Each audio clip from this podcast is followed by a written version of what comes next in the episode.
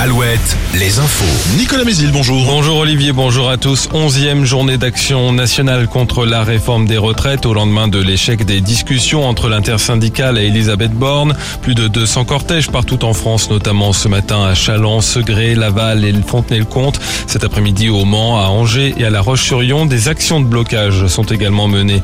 Même si le mouvement s'étiole, des perturbations sont à prévoir dans les écoles avec 20% de grévistes dans le primaire selon le premier syndicat du secteur mais aussi dans les transports, notamment à la SNCF et dans les bus à La Roche-sur-Yon, Laval, au Mans et à Angers. Le retour à l'Assemblée du débat sur l'instauration d'une journée sans chasse. Un député écologiste d'Indre-et-Loire a déposé une proposition de loi pour instaurer l'interdiction de la chasse le dimanche. Cette disposition est absente du plan chasse du gouvernement présenté en janvier dernier. En Vendée, une plateforme de livraison de colis est en construction à Némy sur un terrain de 2 hectares. C'est ce qu'indique Ouest France et le journal du Pays Lyonnais. C'est l'entreprise mondiale qui installe un nouvel entrepôt qui doit ouvrir fin 2023 ou début 2024.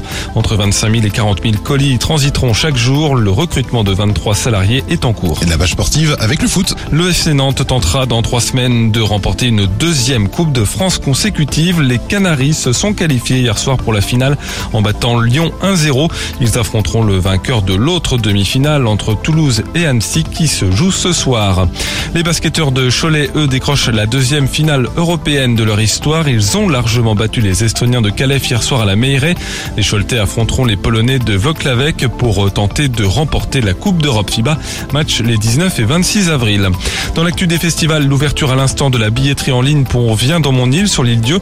Le festival aura lieu du, 31 juillet au 4 août. Parmi les têtes d'affiche, M, Deluxe et Roméo Elvis. Le temps, une perturbation nous concerne ce jeudi avec beaucoup de nuages, quelques gouttes et de rares éclaircies. Les maxi entre 14 et 16 degrés. Très bonne journée à tous. news.